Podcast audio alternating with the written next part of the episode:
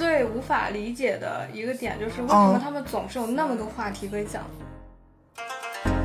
就是我是会分的比较清楚的，因为我的情感资源也是有限的。Follow my heart 嘛，这种事情，那我反而会就会多愁善感，就做一下，然后担心一下，做一下，担心一下。不知道哎，就是我觉得 P 人的心理状态都特别健康。真的吗？这几年吧，我觉得跟以前特别不一样的一个点是，我现在非常不介意。被标签化这件事儿。大家好，我是七号。今天我的嘉宾是我的好朋友以及好同学查理。Hello，大家好，我是查理，我是八号。好自然啊！你是我弄过最自然的一个，大家都不会打招呼。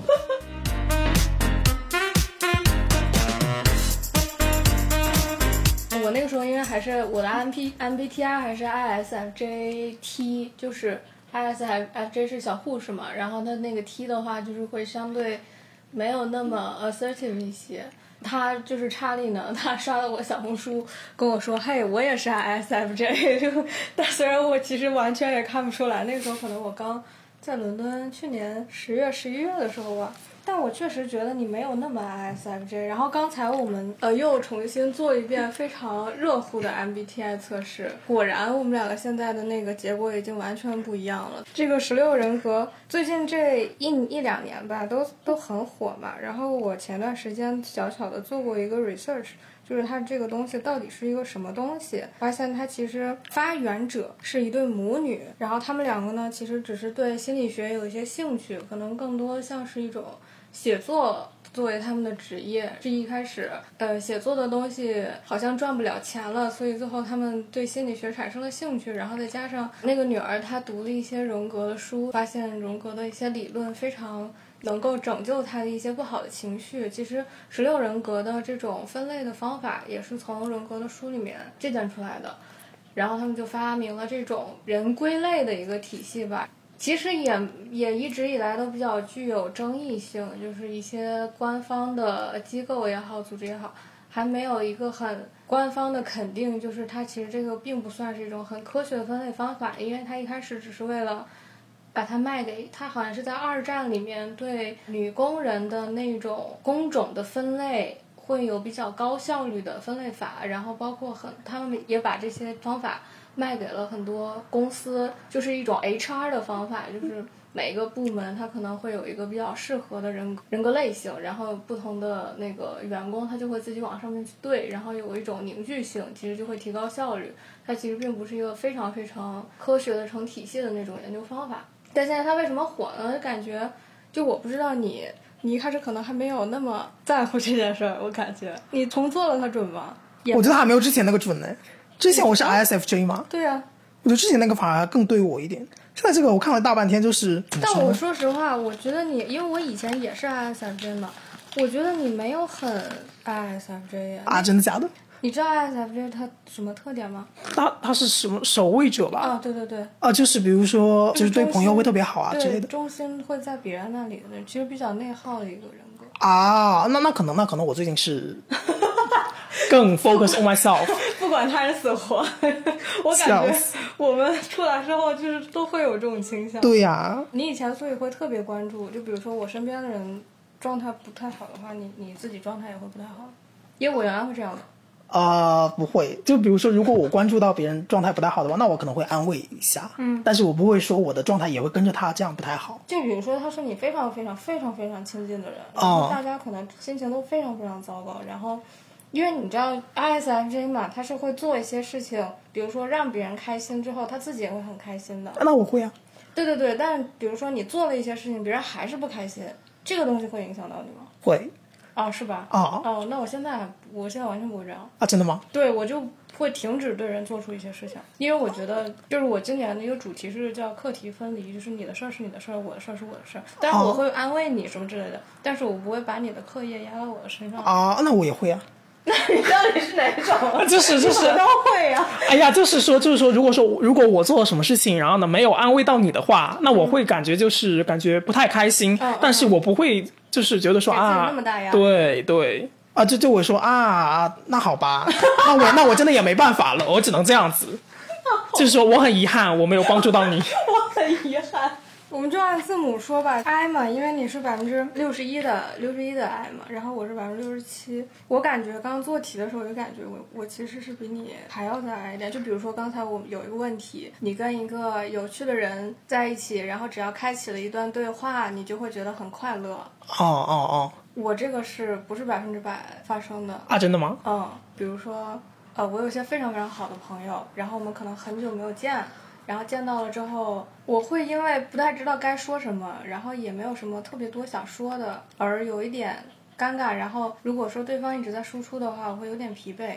啊，真的吗？你好正确啊！啊，因为因为但是那个人是很有趣的人，他一直在说一些有趣的事情啊，什么这种东西，但是我会觉得好，哦，一般就是如果我跟那种很久没有见的朋友，就是会巴拉巴拉巴拉巴拉。啊，对，我会 carry 整个 conversation，就是就说些什么？就是我对艺人最无法理解的一个点，就是为什么他们总是有那么多话题可以讲。这不很简单吗？就因为你跟他，比如是当时我当时 Reading Week 我去荷兰玩，然后呢，我遇到就是我小学毕业以后就再也没见过的，可能十几年、十一年没见过的同学，会从小学一直聊到大学。天哪！对啊，就包括说聊以前的同学的八卦呀什么的，就他他问我问题，我问他问题，这种小学同学能有什么八卦都不有啊有啊，有很多八卦可以聊的呀。就比如说啊，小学谁谁谁就谈恋爱了呀，或者说小学呃谁谁谁撕逼呀，什么拉小团体啊这种，就就对，有些是我知道他不知道，有些是他知道我不知道我是跟高中同学会这样，但之前哦的已经记不清楚。呃，初中可能还好吧。啊，因为可能就是因为我小学，我跟小学同学就是会一直会保持联系。比如小学我们五十几个人嘛，我可能会跟二十几个人会保持联系，这样子就一直到现在都会有很联系自。然的那种联系吗？就是会就不会断掉，就比如说可能到初中啊，到高中，到大学就特别亲密的嘛，就会一起出去吃饭啊什么的。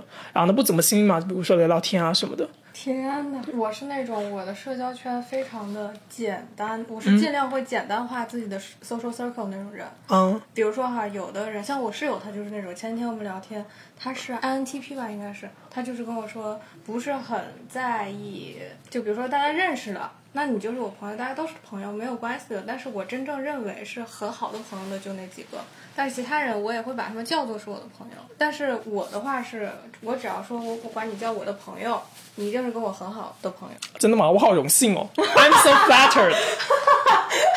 对对，但是如果比如说是那种 acquaintance 那种熟人，也就是比如说同学，我会说这是我同学，啊，就是还是会分圈分圈层的，吧？对对对，那我觉得很正常很正常啊我也会分的很清楚那种。但啊是比如说很多人他是啊，他们都是朋友，嗯，大家都朋友无所谓，当朋友嘛无所谓的，但是就。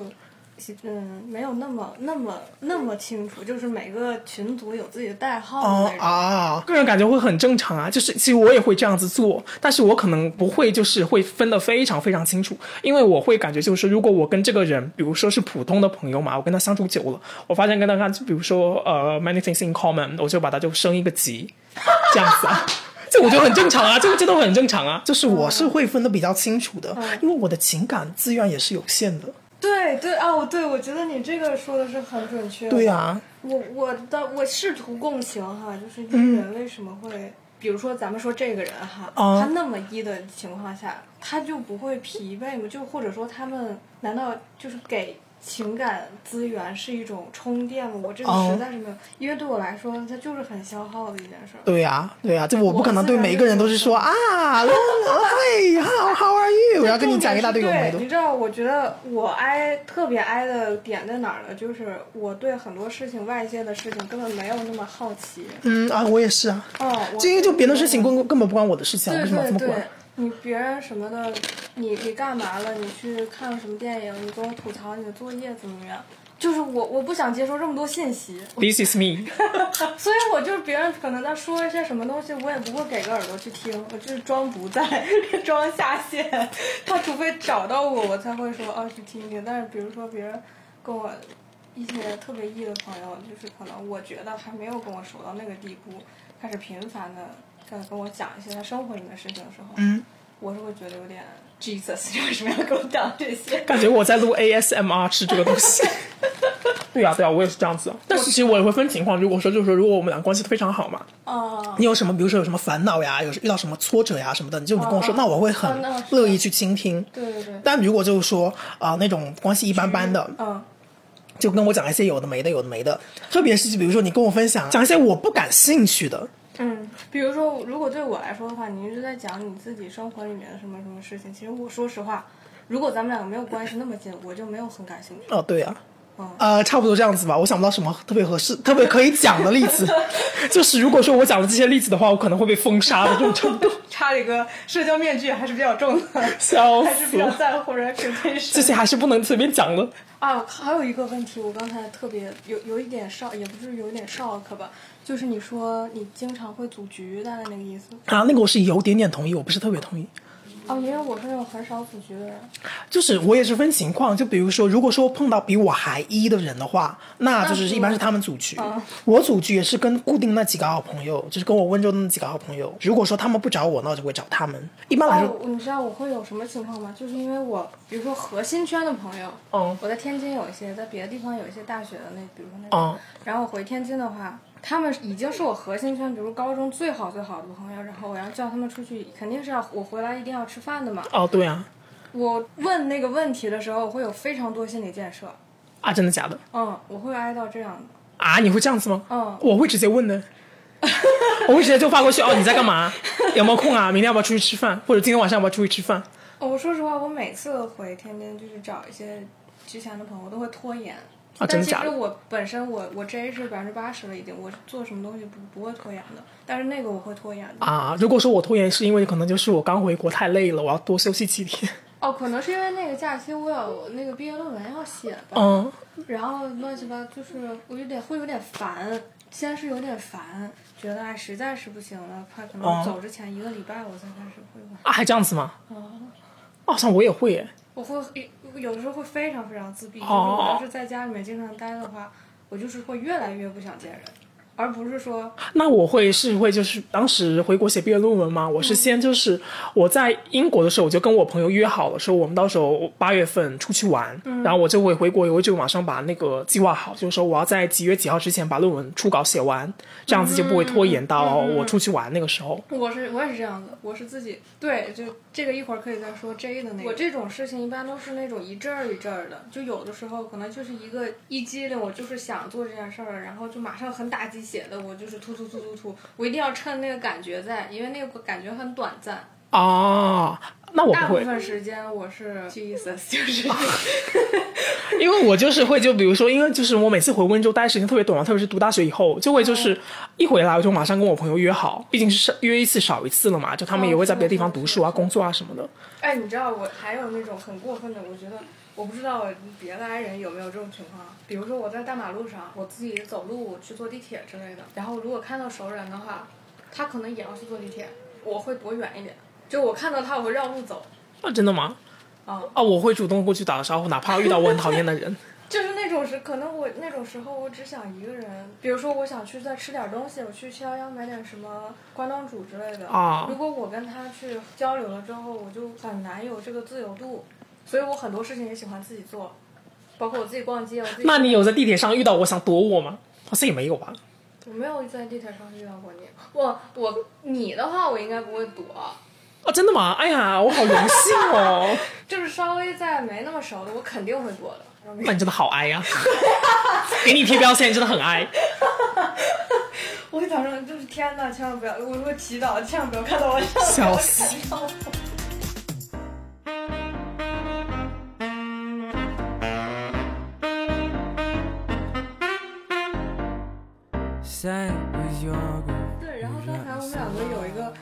问题，我们两个都选了一个非常极端的答案，就是在忙碌的一周结束了之后，我们社交活动会让我们觉得更放松。那当然就是 absolutely no。当然不会呀、对，就是你想睡觉都来不及，为什么要去出去蹦迪呀、喝酒啊什么的？你不会死掉吗？在那边对他，我感觉他们就是精力过剩 E 人。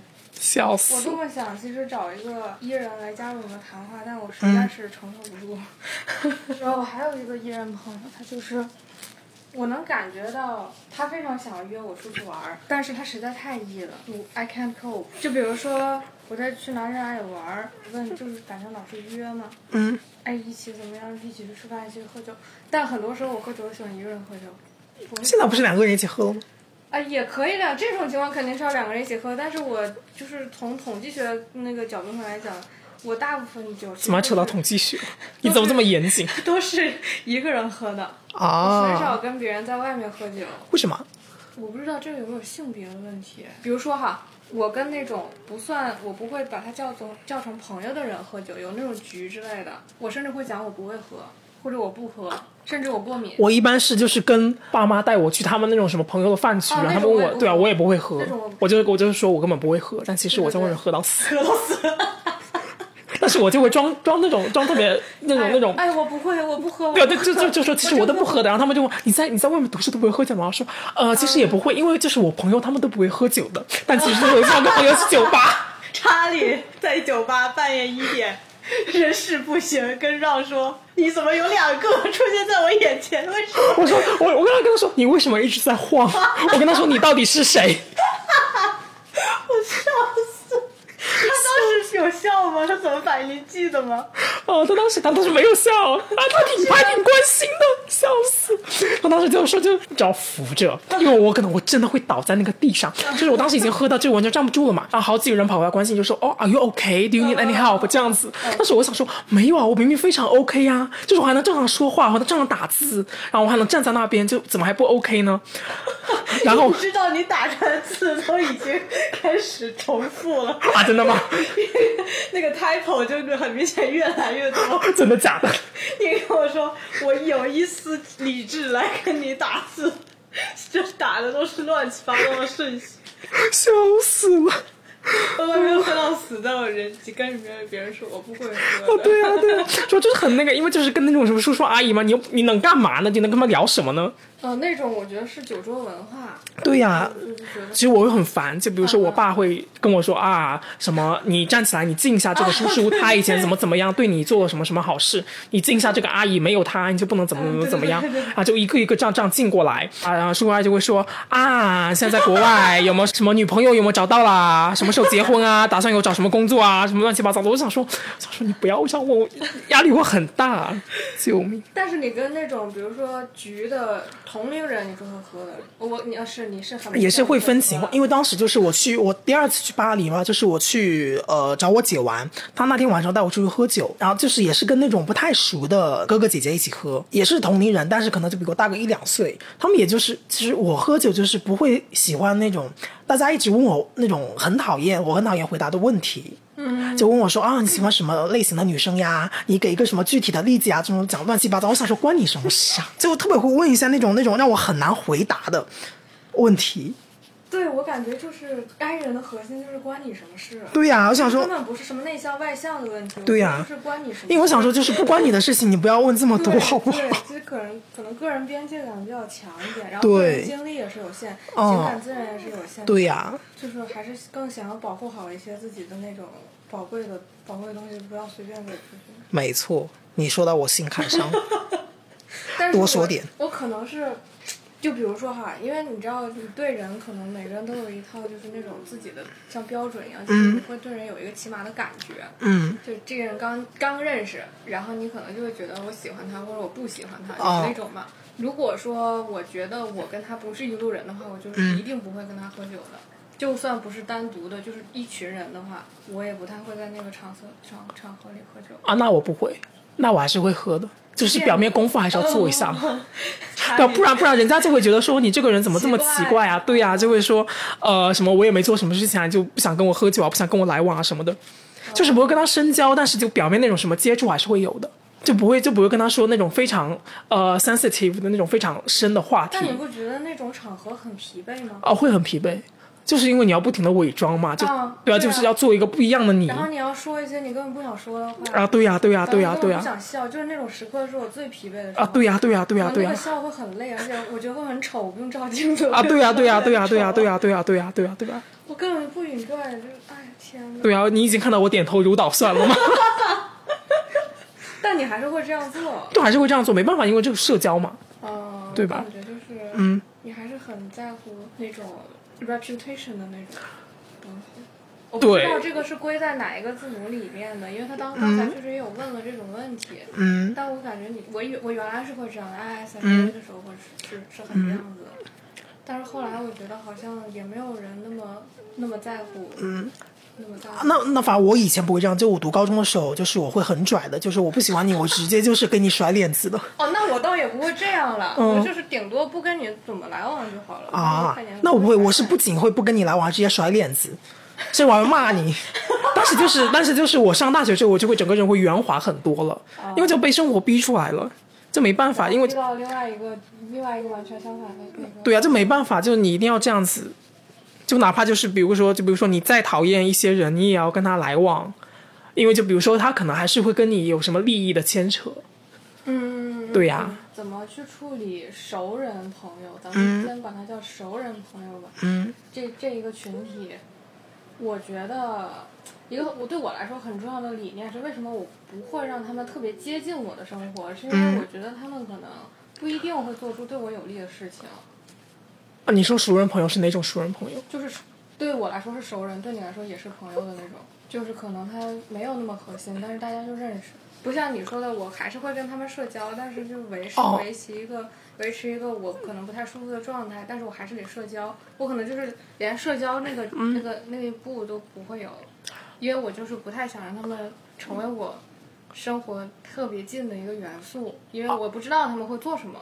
哦如哦，果他们获取了更多我相关的信息什么什么之后，就是我不知道啊，可能是有点恶意的一些揣测，但哦是出于一些自我防卫。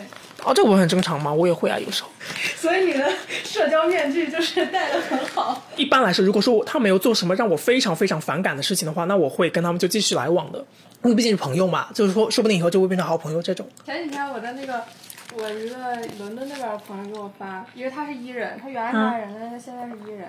I 人就像是充电宝一样，他们一般是自己在家里面按，我睡觉，然后看剧，我发呆，然后就好好的充电，然后被伊人突然抓走来给他们充电。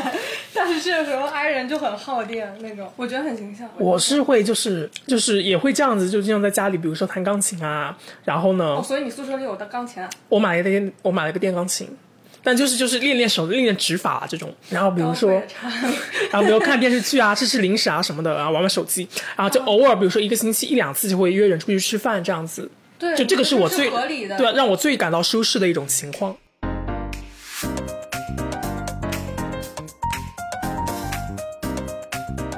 你会觉得你现在很 T 吗？T 是什么？T 就是你会权衡，而不是说我 follow my heart。会权衡？你应该不是一直权衡的那种。哦，不是，我是一直都会权衡的。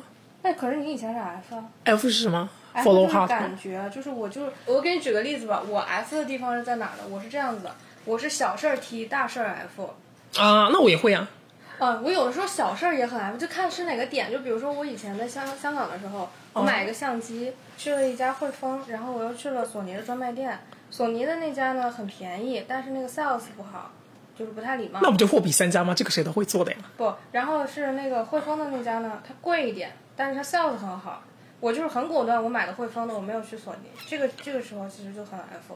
哦，这样子，那我会考虑一下的。你会考虑价格是不是？我会考虑价格和性价比，主要是性价比。但是你因为那个 sales 真的就是不搭理你那种，嗯，很明显他可能有一些歧视的行为哦，这样子啊。啊。哦，那我不会，那我还是会就是会看好一点的 sales。大部分时候小事我是 T T 什么大事我会提，就会很谨慎的。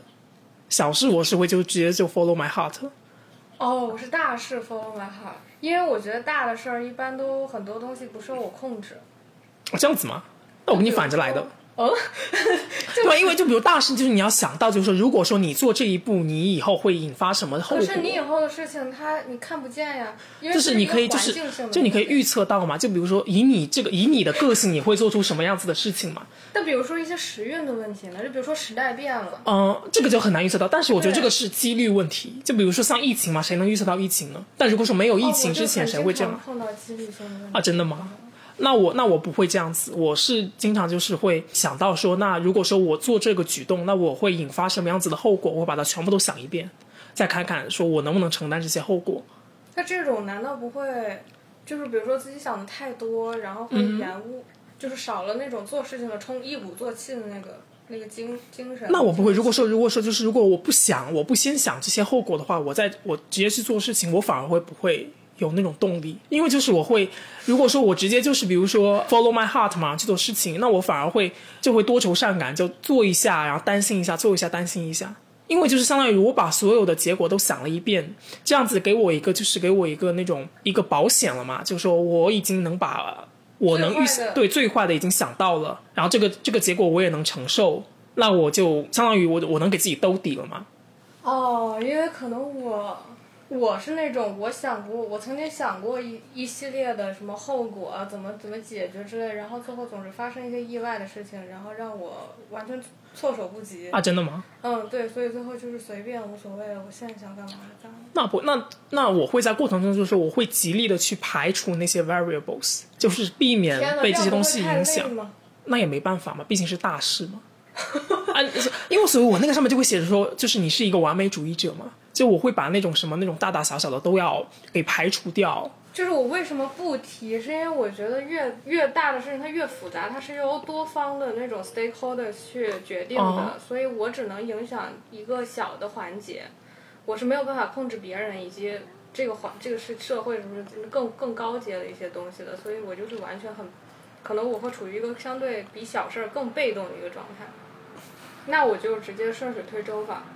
我相信我的心会带着我到正确的地方，很违心。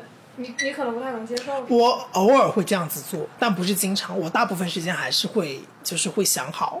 那前提也得是你自己的那种衡量跟你的心态是 align 的吧？哦，对啊，你有过那种就是我自己，比如说你做 A 选择，它看起来比较 lucrative，就是对你来说很有很多好处，但是你比较想做 B，你比较喜欢 B，还是说 T 人他根本就不会有这种 preference，就是哪个对我有好处我就喜欢哪个。一般来说，我是哪个对我有好处我做哪个。但是我好像我是我是会有做过，比如说 A 更好，但是我会选择 B，我忘了是什么事情了。那对你来说，什么叫大的事情呢？我就想问。申请哦，你申请你那时候是怎么权衡的？申请那个时候就是，就比如说我一开始我想最想去法国，想好就是法国我会去升什么学校，然后这样子我就会把那个我先把法语那个考试先考了，嗯。再去找中介，然后这个时候中介跟我说，哦，就是你的背景升法国可能有点难，因为首先就是你的法语等级你还要再考一个，再加上比如说，比如说如果你要升商科的话，你那个什么实习经历还不够，那我一高听啊，对，法国高商，嗯比如说阿什高 C 啊这种，很很难很难升。哦，对，挺难升的。然后呢，那我一听，那好吧，那好吧，那就是，那我换一条路，那我走英国、英美吧，哦就是大家主流这种。执念没有那么重呀。呃，对，因为也并不是就是非法国不行嘛，哦因为因为其实我家里人很很反对我去法国，可是你那边不是有亲戚吗？对，因因为我当时想去法国，原因就是在欧洲。而且有嗯亲戚，就是我有什么事情啊？因为因为我亲戚在法国亲戚，他们都在巴黎，哦全部都在巴黎，就很多亲戚，可能就我一半三分之一的亲戚吧都在巴黎。然后所以就是我有什么事情我就找他们就好了，吃饭什么都不用钱，住宿甚至都不用钱，就很省钱嘛。哇，你那你这个真的很踢人思维，对呀、就是你的那种就是价值选择和那种偏好，完全是看哪边对我更划算来的。对，毕竟就是你一个人在国外嘛，万一遇到什么事情，你也没有人商量。我的话就是我为什么要去这个地方？因为我喜欢，哦，这样子吗？嗯、因为我喜就喜欢那儿的什么东西。哦，包括就比如说我升英美，我也是会说，因为这个就英美首先学校会比较好，然后加上就专业什么的会更好一点。哦对，哦其实当时就是，所以当时我才会升 LSE，因为就它传媒排名高，加上是你有升 IC 补那种什么 classical track 没有，我只我当时申请我只升了英国只升两个学校，一个 LSE 还有 UCL，、然后最后两个都下了 offer。嗯，就是我不会就是去海投，因为我不喜欢海投，我就是会拿两个最有把握的，我就投这两个。哦，你哦，我感觉踢人都是那种可以随时掉头的那种。因为就是因为你会在其他事情也会这样吗？就比如说这个事儿，你可能感觉前面不太有希望，就即便这个时候你你你之前习惯于做这个选择，你现在也不太会，你还是会选择对。就如果说我能预见到说我做我我继续走这条路，我不会有那种特别好的结果，那我就会掉头，就及时止损嘛。真的能那么容易调过来吗？因为我以前不是这种的，我以前就是那种什么不撞南墙不死心的这种对啊，就是后来就吃的教训多了嘛，就就是那种经历的这种教训多了，然后就会慢慢学会，就说你要学会及时止损。不然的话你可能付出代价会更大。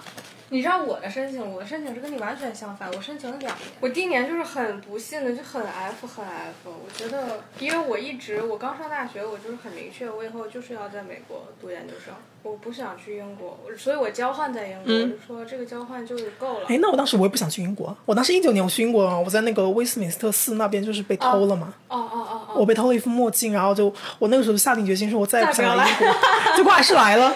我其实喜欢是喜欢的，但是我是觉得，因为可能我本科学校就比较 practical，嗯然后我就觉得你搞太多理论，嗯，哎呀，就是我以后我反正应该也不读不会读博士，嗯然后我那个时候还是比较实际的一个人，嗯就是这些东西也不能帮我找工作，就就很美式的一个思维。但其实学学也也是对我来说有很有意思。我当时想法跟你也一样的呀，嗯嗯，就是我也想去，就是美国学那种实践一点的，找工作好找对。对对。但我觉得现在是是对我有益处的，嗯在 IC 里面。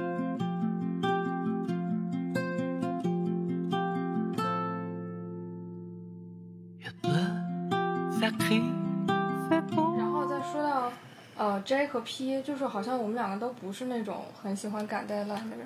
就是我不会比较喜欢那种就提前规划好。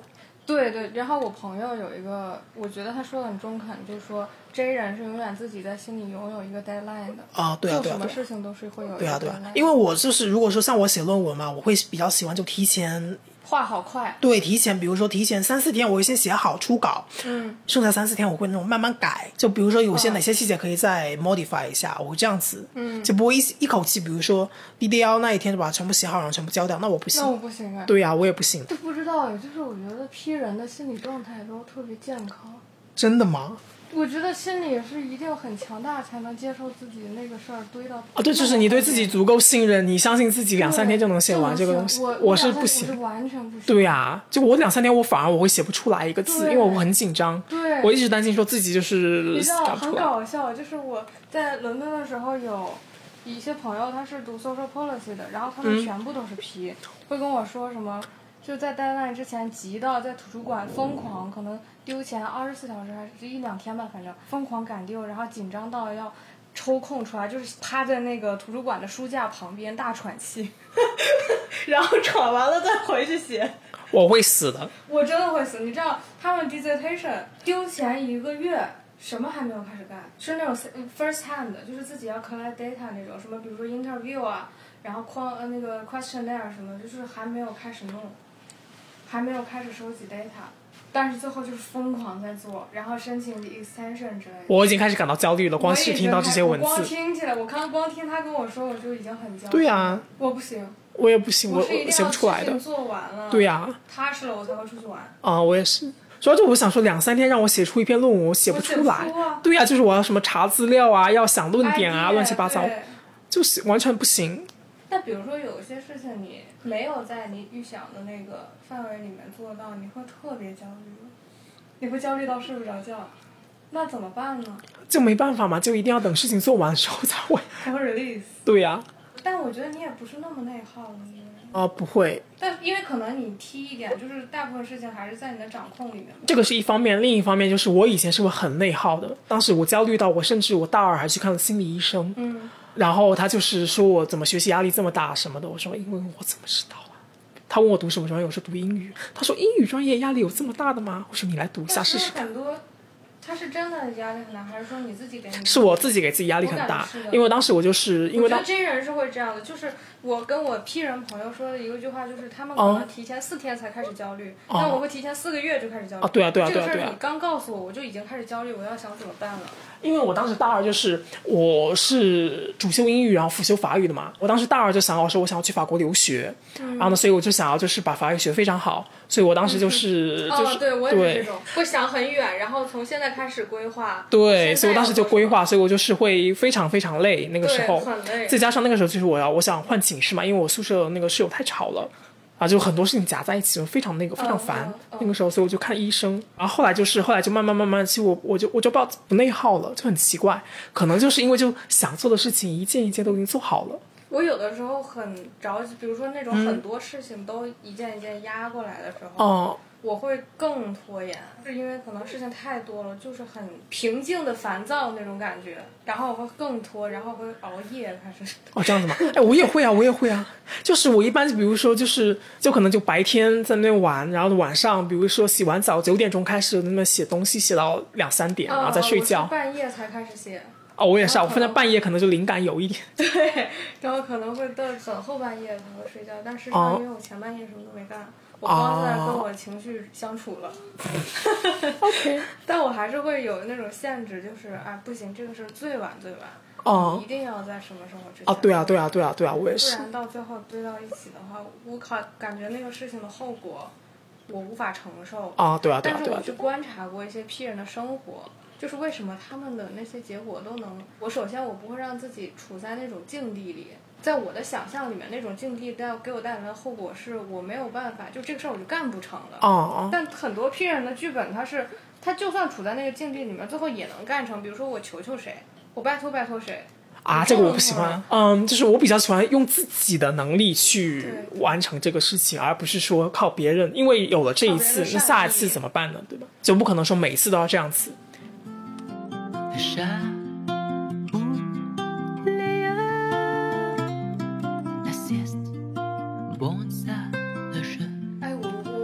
去问一个问题啊，你 I 的话，你来到这边会觉得很不舒服吗？来到美国，Of course，你有因为这个特别难受过？因为我来的时候是很难受的。那倒也没有吧。就是既然打不过，那就融入啊。你跟那些 E 的人，那你也可以装得很 E，但是跟 I 的人那就很 I。但确实这个地方就是一人天堂，，I 人地狱。。对呀、对呀、哎，我问你个问题吧，就是你以后会想，你对自己以后的理想的画像是什么样子的？经济独立，这个很重要吧？我感觉。然后呢？嗯，然后就是能把工作和生活分开，就是工作的时候的工作时候嘛，压力也不要特别大，然后然后呢，生活嘛就是轻松一点，这就是我觉得很简单你这个回答其实很 S。啊，真的吗？对，因为如果问我的话，我可能以前会这么回答，我现在哦就会说，我希望我自信，我希望我快乐。哦，都一样的吗？？不，就不太一样。你说的很具体，就比如说，呃，我之前有一期节目是请了我在伦敦一个朋友，他是记者，然后我问他说，你以后，你希望以后你对你自己工作上面有什么样子的期望？可能对我来说，我就是很抽象的会给出一句话，就说什么我呃我作为一个媒体人，我还是希望我自己一直有话想说，而且我我还有话没说完，我就是一直想表达一些东西，就是那种那种东西。然后他就是很诚恳的在那儿说，我要好好的对待我每一位受访者，我要写好每一个故事，我要怎么样，就是那种很具体的，你能感觉怎么这么高尚啊？那我说的不是太肤浅了吗？哇，这你说的其实跟他事情差不多，啊真的吗很具体，就是经济独立是钱嘛，啊，对呀、然后你生活工作分开，其实是那种很明确的，就是这个事情是怎么样，而不是一些意识。我希望我的状态是什么样的。哦、哦，所以我感觉你也很很少就是探讨那些，抽象的。嗯，哦，对，我不喜欢讲这种东西。你是觉得是不是觉得它没意义？呃，一方面，然后另一方面就是会很累啊，就是你要不停的去想，因为就是你，如果你要去解释一个抽象的东西，你就要用具体的东西去解释它，嗯那你又要在想什么是具体的东西，那就非常累。主要因为我跟你 那根源是懒。所以对我是一个很懒的，我超级懒。我原来为什么是 S 呢？我就是会觉得想那些事儿没必要。嗯，就很多事你越想，就是探寻哲学的尽头，你是一定会陷入虚无主义的，然后你会对你的人生没有什么牵挂。嗯，陷入虚无主义的境地是非常危险的，所以我们还是要对世俗的东西有很多依恋。就是说白了，就是我们要有一些俗的。俗的爱好，俗的追求，才会更具体具体一点儿，是一个人的感觉。嗯，对啊，对啊，对啊，就这样子。我不知道是不是因为我我念书的问题，我感觉 I C liberal arts 的话挺 N 的，就是意识、理念、哲学、思考，而不是就美国是 S，哦，那边是 N，就一个相当于一个 theoretical，一个是 practical。嗯呃可以哦，那我我那我会更偏向于 practical。嗯，对呀、所以你在 I C 会不开心吗？啊，不会啊。你还是会就是让自己去适应那些东西，然后去思考那些东西。啊，就是就是因为我在 LSE，我就是上课就上课，下课以后嘛就回去，你看你还是。就是我会分得很清楚，是不会说就不会说我会把那个就想的特别特别的，把它当成我生活的全部。嗯，就比如说我上课那就听啊，然后就什么跟他们讨论问题，然后论文嘛也好好写，然后呢就不会说啊，我不会去再去探究说这个东西它的那个道理到底是什么好 S 呀，就是我上课是为了让我理解这个理论，然后写作业。啊。对呀、对呀、难道不是这样子吗？哦，我是比如说我这个东西进了我脑子里面，然后它就往里走了。啊那我不会，我会听了就忘了的。所以每次上 Pa Pablo 的课，我都基本都是你会看到我在那边就像那种点头如捣蒜，但其实什么都没听进去。为什么那么 specific Pablo 啊？Pablo 可是我 supervisor 啊，真的吗？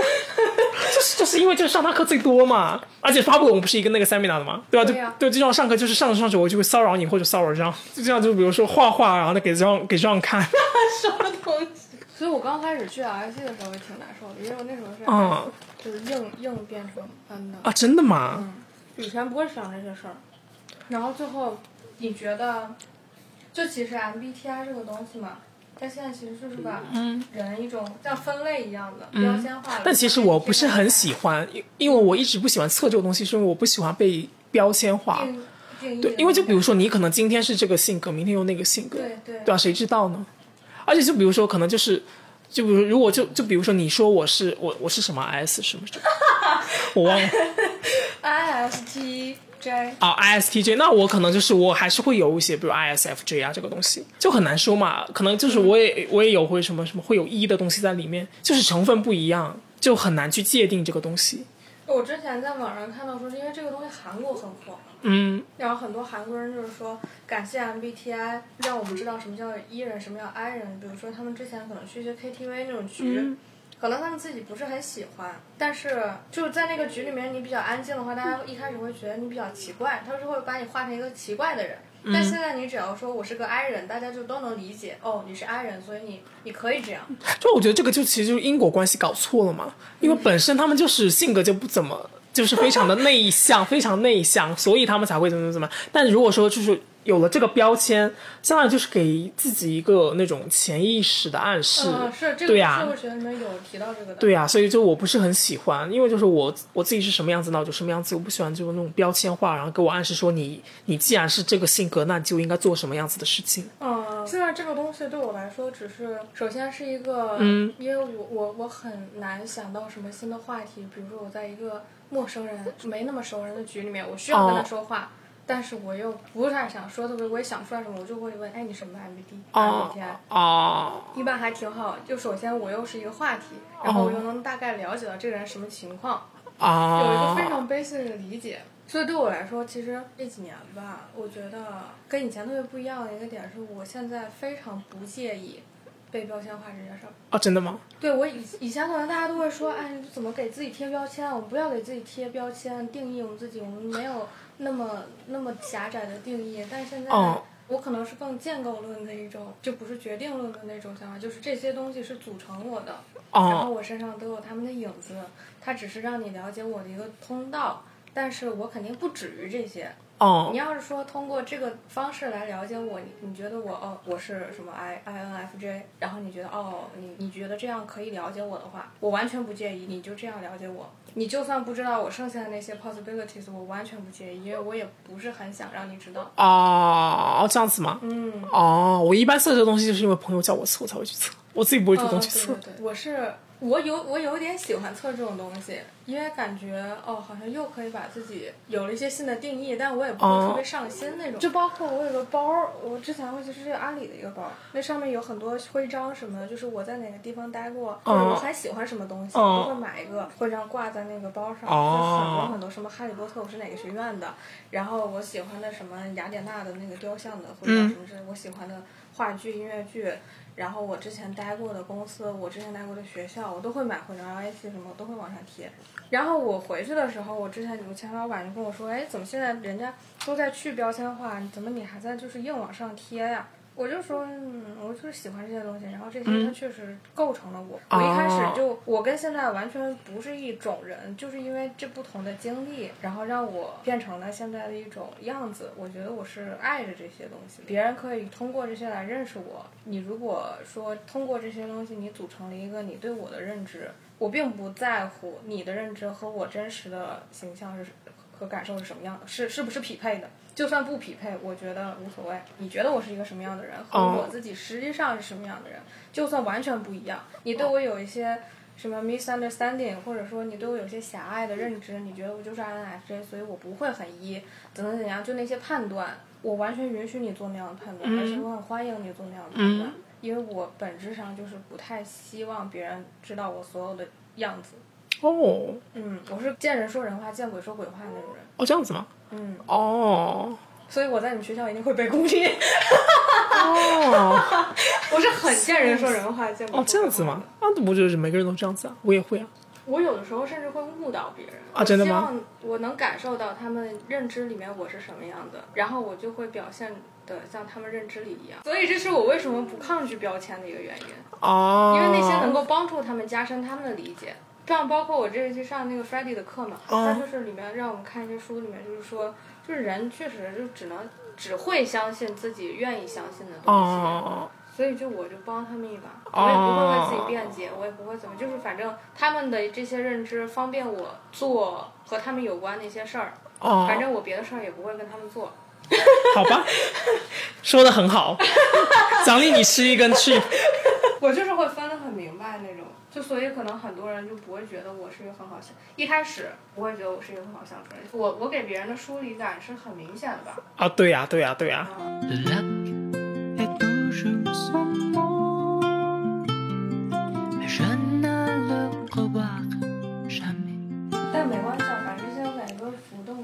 哎，我之前有一个朋友问过我一个问题，就是你对于你的出场设置，你觉得是什么？什么叫出场设置？就是一开始你刚生下来就没有任经过任何的社会社会的外界的影响，你觉得你性格本性是一个什么样的？外向，非常外向。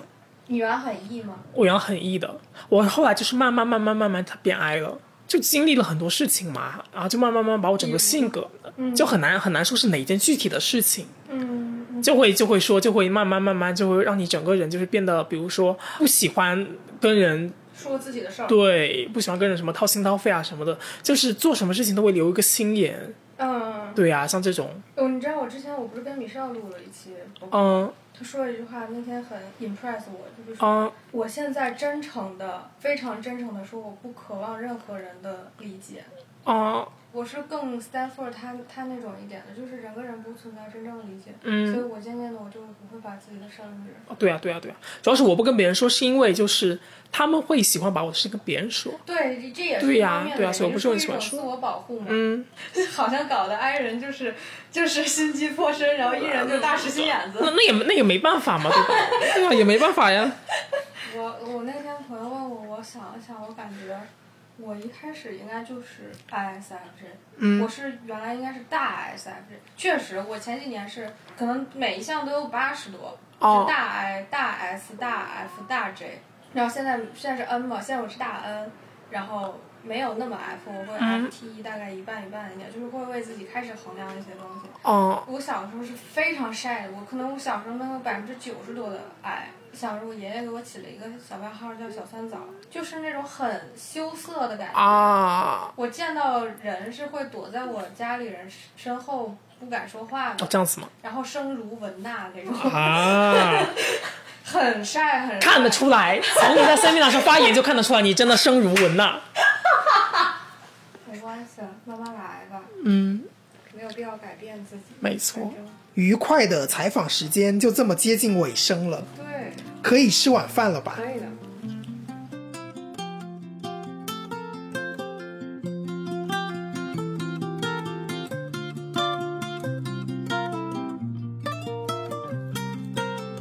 相比于上一期，这是一期很轻松的播客，我也终于实现了一次缩减节目时长的目标。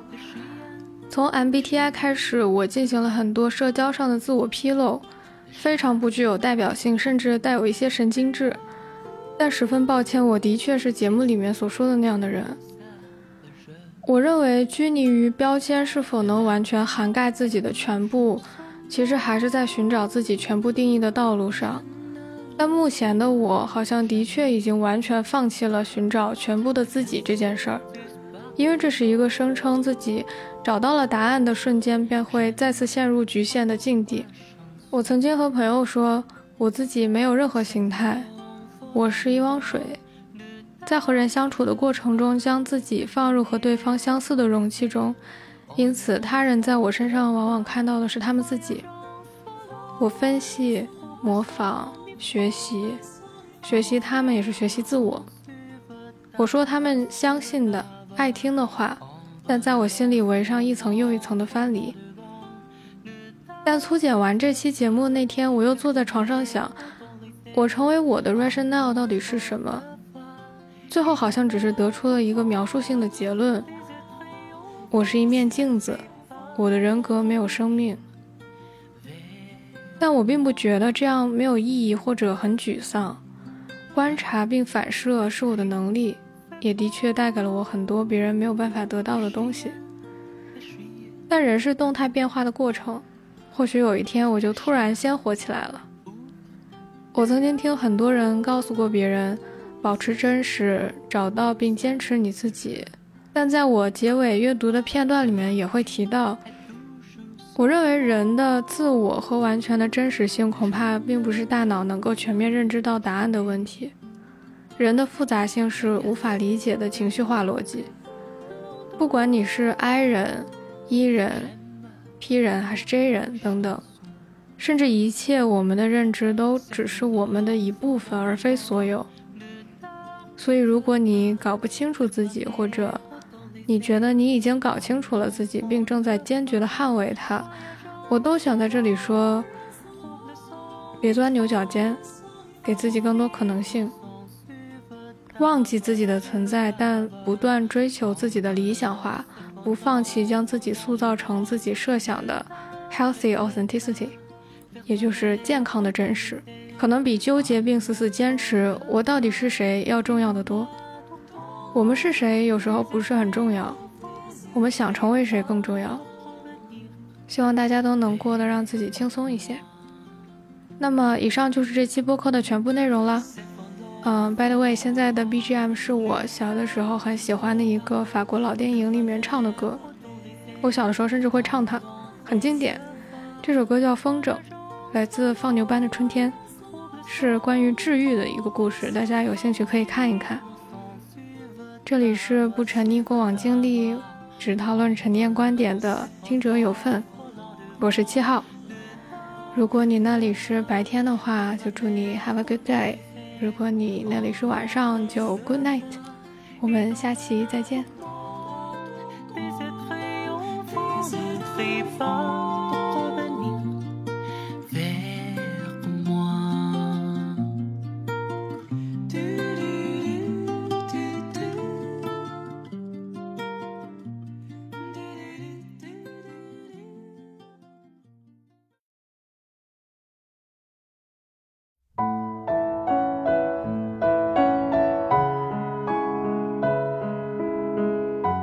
Thorny issue is measurement. Virtually all measures of authenticity involve self report measures. However, people often do not know what they are really like or why they actually do what they do. So, a test that asks people to report how authentic they are is unlikely to be a truly accurate measure of their authenticity. Perhaps the thorniest issue of them all, though, is the entire notion of the real self. The humanistic psychotherapist Carl Rogers noted that many people who seek psychotherapy are plagued by the question, Who am I? Really? While people spend too much time searching for their real self, the stark reality is that all of the aspects of your mind are part of you. It's virtually impossible to think of any intentional behavior that does not reflect some genuine part of your psychological makeup whether it's your dispositions, attitudes, values, or goals. This creates a real problem for the scientific investigation of a concept such as authenticity. As Katrina Drummond-Serro and Mark Lavery conclude in their recent article, The Enigma of Being Yourself. Given the complexity of people's personalities, two seemingly incompatible actions might both be highly self congruent People are simply too complex, multifaceted, and often conflicted for the concept of a unitary true self to be a useful standard for assessing authenticity either in oneself or in others. So, what is the true self that people are always talking about? Once you take a closer scientific examination, it seems that what people refer to as their true self really is just the aspects of themselves that make them feel the best about themselves. All around the world, people show an authenticity positivity bias. People include their most positive and moral qualities, such as kind, giving, and honest, in their descriptions of their true self. People judge their positive behaviors as more authentic than their negative behaviors, even when both behaviors are consistent with their personal characteristics and desires. After all, I do believe there is within each of us best selves, aspects of who you are that healthy, creative, and growth oriented, and make you feel most connected to yourself and to others. I would argue that getting in touch with your best selves and intentionally actualizing your most creative, growth oriented, and potentialities is a much more worthy goal than spending your entire life trying to find your one true self.